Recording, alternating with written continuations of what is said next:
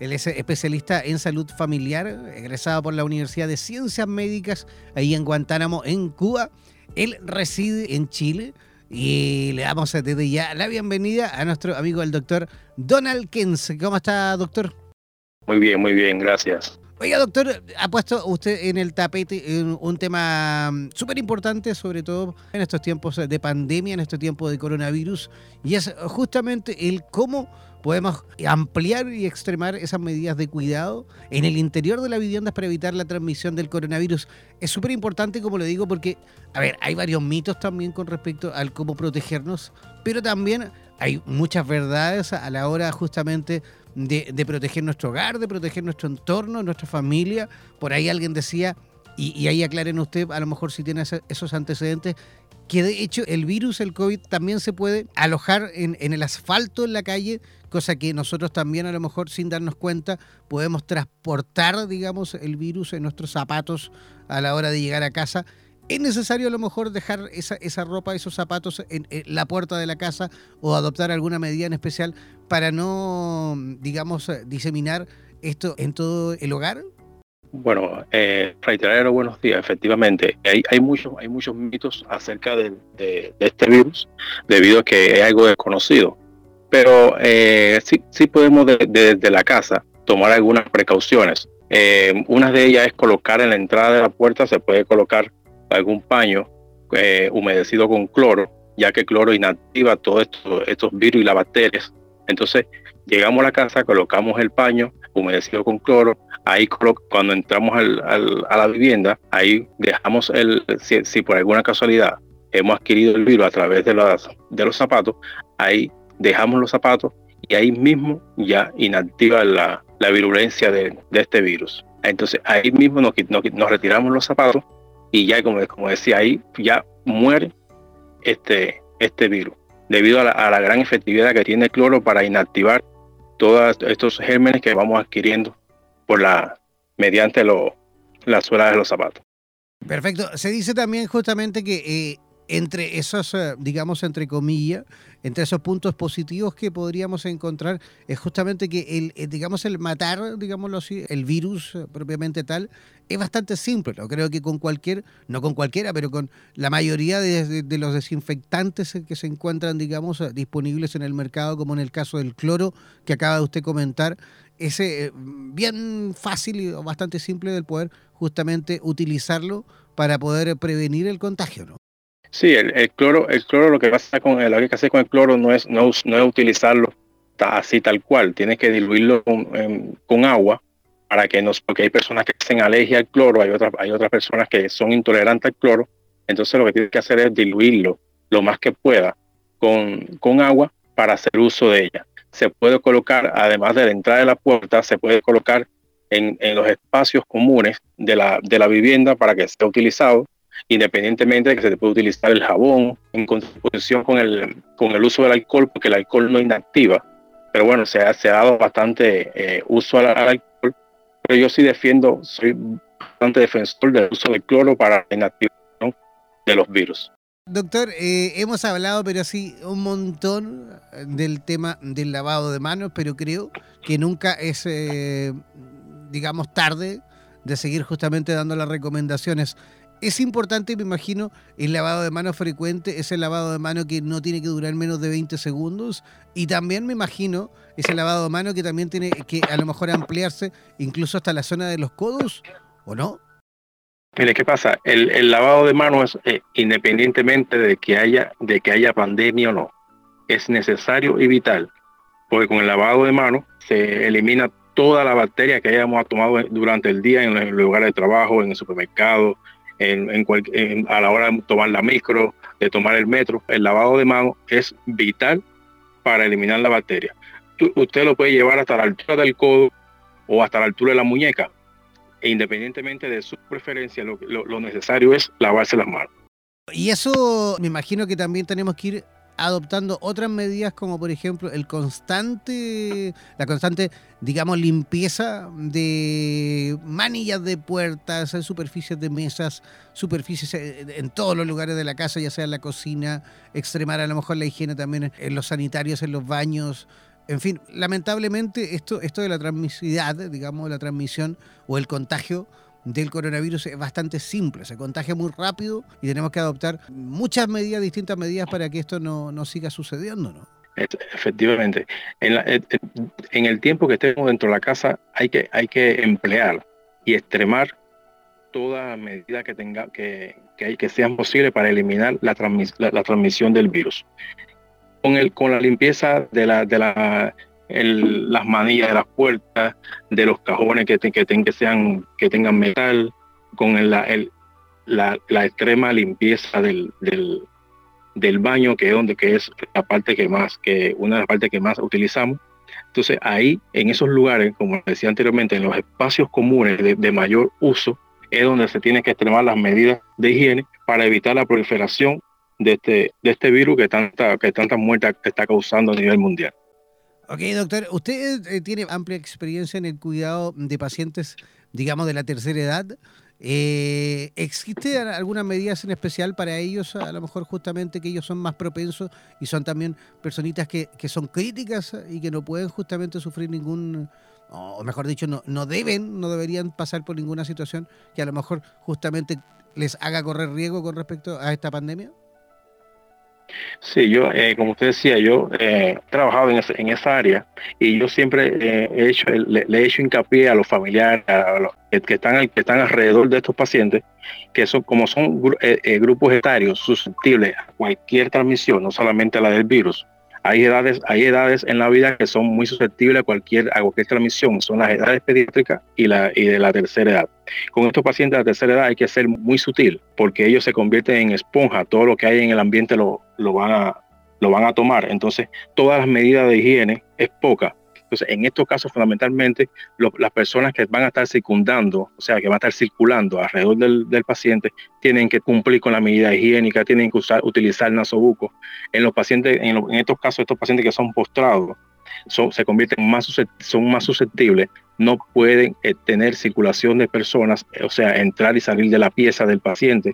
Solamente la persona que está al cuidado del paciente y tomando todas las medidas pertinentes para evitar la, transmisión y el contagio de este paciente.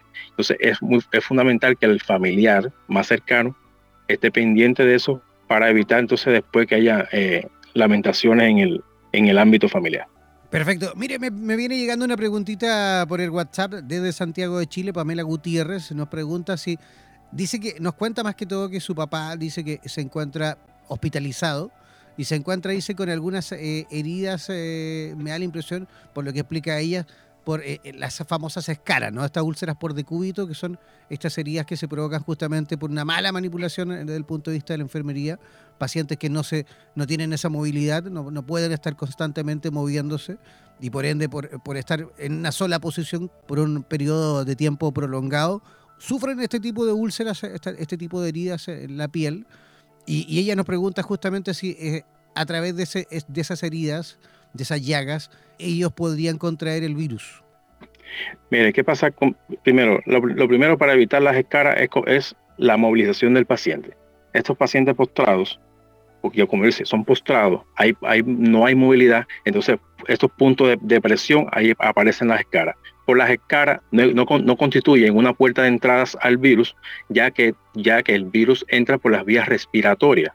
Entonces, no tiene eh, coordinación una cosa con la otra, entonces por, de ninguna manera puede entrar la, el virus por, mediante las escaras. Ahora, lo que hay que evitar bajo, todo, bajo toda vigilancia, que las personas que están al cuidado del paciente, que las personas que están manipulando al paciente, tomen todas las, todas las medidas higiénicas necesarias para evitar el contagio, pero no por las escaras.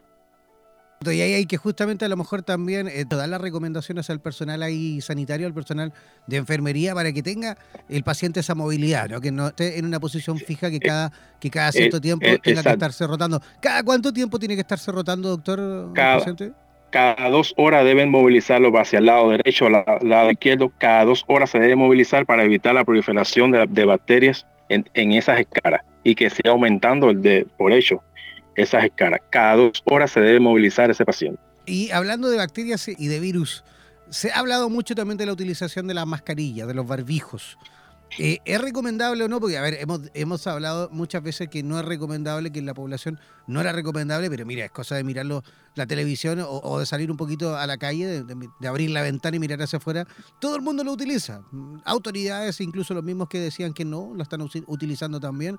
Mejor dicho, es más importante, mejor las recomendaciones en cuanto a cómo deben utilizarse las mascarillas, ¿no? La mascarilla hay, que emplearla. Varias personas, como usted decía, varias personas están en disputa de que si, deben utilizar los pacientes enfermos, si deben utilizar los pacientes que están al cuidado del adulto mayor. Todos debemos utilizarla porque independientemente de que estemos sanos o enfermos, hay que utilizarla porque es una medida de protección. Ahora, lo que se recomienda que se debe cambiar entre 3 a 4 horas todas las personas no tienen la posibilidad de hacerlo, pero es lo recomendado. Entonces, lo que sí podemos hacer es utilizarla porque es constituye además una, una barrera de protección. Además, lo que, lo que hay que saber cuál es la idónea. Hay quien, por situación de contingencia, está empleando una mascarilla que no es la que corresponde por medida de protección, pero la, ideal, lo ideal es utilizar la, la idónea, la que, la, la que está registrada a nivel sanitario. También nos preguntan con respecto a la utilización de guantes. ¿Es necesaria la utilización de guantes que las personas por ahí salgan, por ejemplo, cuando van al supermercado, algún, cuando van al comercio, salen de sus casas? ¿Sería posible en el caso de que tuviesen, por supuesto, los recursos eh, de poder salir con guantes y, luego al llegar a casa quitarse esos guantes y, eliminarlos? Yo discrepo con el uso de los guantes, porque si usted, usted coloca los guantes y después va al supermercado, se sube en la micro, toma la manilla, se sube el metro, se, se, se, toma de, la, de los sujetadores, entonces después se, lleva esos guantes a la, cara o se, rack, se rasca o se, se manipula la mascarilla, entonces la fuente de contaminación está ahí. Entonces, idóneo, mascarilla y lavado de manos. El uso de guantes yo discrepo con eso. No lo veo necesario. Ya, perfecto. Independientemente de que no cumple, que no cumple con las medidas higiénicas, los guantes no cumplen con las medidas higiénicas. Los guantes se utilizan para, para, para eh, eh, situaciones específicas. Ok, doctor. ¿Algunas otras recomendaciones que sí o sí debemos considerar con este brote de, coronavirus? Yo sé, eh, hacerle llamado a la población del cuidado y, y extremar las medidas higiénicas dentro del hogar cuidar los adultos mayores. No quiere decir que sean solamente los adultos mayores que se enferman. Todo, todo el ser humano está, está propuesto a, ser contagiado por esta pandemia. Recordar que es, un, que un virus nuevo, de poco conocimiento. Entonces hay que extremar las medidas higiénicas, ya sea niño, adulto, joven, adolescente. Lo que es necesario es extremar las medidas higiénicas dentro del hogar para evitar la transmisión y cumplir con las orientaciones sanitarias que se están, se están dando en el país para evitar que el virus siga, siga propagándose. Todos sabemos que eh, Chile cuenta con un amplio número, digamos, de profesionales del área de la salud que vienen de distintas latitudes, que vienen de distintos países. Cuba, por supuesto, también cuenta con una gran cantidad de profesionales aquí en Chile que están ahí disponibles, están dispuestos también a prestar servicios a la comunidad. También existe una gran comunidad de, profesionales de la salud venezolanos también presentes y residentes aquí en Chile. Pero claro, no llegar y trabajar, no llegar y buscar trabajo e, instalarse en algún centro sanitario, sino que más bien también tienen que pasar por distintas situaciones, ya sea de convalización de títulos, eh, de, de también pasar por algunos protocolos que, que están dispuestos por el Estado y que por ahí son bastante engorroso desde el punto de vista de la burocracia. Tienen que pasar un extenso examen bien largo y que por lo que tengo entendido no es tan simple. ¿Cómo es la situación de los médicos eh, cubanos aquí en Chile? Acá en Chile, aquí en Santiago de Chile, tenemos una asociación de médicos cubanos, aproximadamente unos, unos 70, porque es de, inauguración recién, la, la, formamos recién, que la mayoría de los médicos que estamos ahí estamos eh, cumpliendo con otras labores eh, que no son netamente médicas, independientemente que hay algunos que ya han, han, sobrepasado la barrera que es el EUNACON, el examen que, que permite habilitar a los médicos extranjeros acá en Chile, un examen eh, netamente mm, comercial, burocrático y demás, como usted explicaba, que constituye un, un muro para, para fortalecer la salud pública acá en Chile eh, eh, fundamentalmente la primaria, que es donde más problemas existen.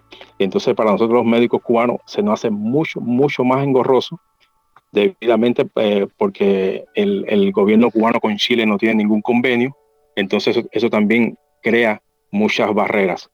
Pero creo que el sistema de salud chile, chileno debe, debe abrirse un poco a la contratación de médicos extranjeros porque al final el pueblo chileno lo necesita y más en, y no solamente en esta, en esta contingencia. Hace, hace, hace poco se hablaba que, que necesitaban 20 mil médicos y creo que acá en Chile hay suficiente médicos para cubrir todas esas, esas necesidades que tiene el país. Solamente el sistema de salud chileno debe abrir las puertas y fiscalizar. Es mi, es, mi criterio. Independientemente de que tengamos que rivalidar, no estamos diciendo que no, no se haga, pero que dé la posibilidad de, que de, los médicos que estamos en otras, ejerciendo otras profesiones, que todo trabajo es digno, pero lo que corresponde, hacer lo que corresponde, que nos dé esa posibilidad. Que estamos, la, Asociación de Médicos de Cubanos acá en Chile, estamos dispuestos a colaborar con la pandemia a la hora que se nos llame, pero que se nos dé la posibilidad de que, de que el pueblo chileno se sienta respaldado, que el pueblo chileno sienta de que tiene, de que tienen médicos que no son chilenos, pero están dispuestos a ayudarlo también. Me imagino que ustedes como colectivo eh, también llevan, me imagino, un registro en cuanto a los lugares específicos del país en donde se encuentran cada uno de ustedes. ¿Dónde hay más, digamos, eh, cantidad de profesionales de facultativos cubanos en el país? Sí, exactamente. Existe una base de datos y sí, en la región metropolitana es donde más médicos cubanos existen, pero estamos diseminados en, a, nivel del país completo. Lo que les, les explicaba, es una asociación de recién inauguración, estamos recopilando todos los datos, tenemos una base de datos de 70 médicos actualmente y se han ido incorporando otros, entonces a la medida que se incorporan lo vamos, la vamos actualizando para saber exactamente cuántos médicos tenemos trabajando como médicos, cuántos han dado han pasado el examen de reválida y cuántos no. Pero la, base de datos está, se, inclusive le, hemos enviado a varias municipalidades lo que no se ha tenido respuesta por, por, ya les digo, por, la, por las trabas que hay de, por la parte del, del, gobierno. Ok, ¿y cuáles son, digamos, las especialidades que más se, se presentan aquí en Chile por parte de los médicos cubanos? Bueno, la, la, especialidad que más abunda en nosotros, los médicos cubanos acá en Chile, es la salud familiar, debido a que, eh, porque la, la, salud que nosotros hacemos en Cuba es desde el punto de vista preventivo.